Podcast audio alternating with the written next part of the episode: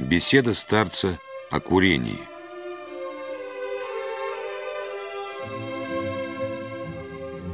В 1905 году отец Силуан провел несколько месяцев в России, часто посещая монастыри. В одной из таких путешествий в поезде железной дороги он занял место напротив одного купца. Последний с дружеским жестом раскрыл перед ним свой серебряный портсигар и предложил ему сигарету.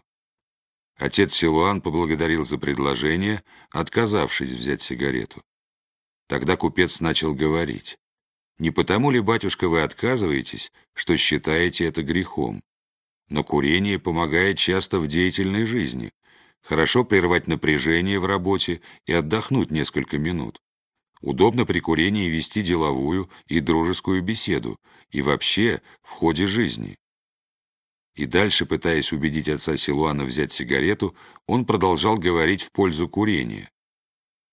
Тогда все-таки отец Силуан решил сказать, «Господин, прежде чем закурить сигарету, помолитесь, скажите одно «Отче наш». На это купец ответил, «Молиться перед тем, как курить, как-то не идет».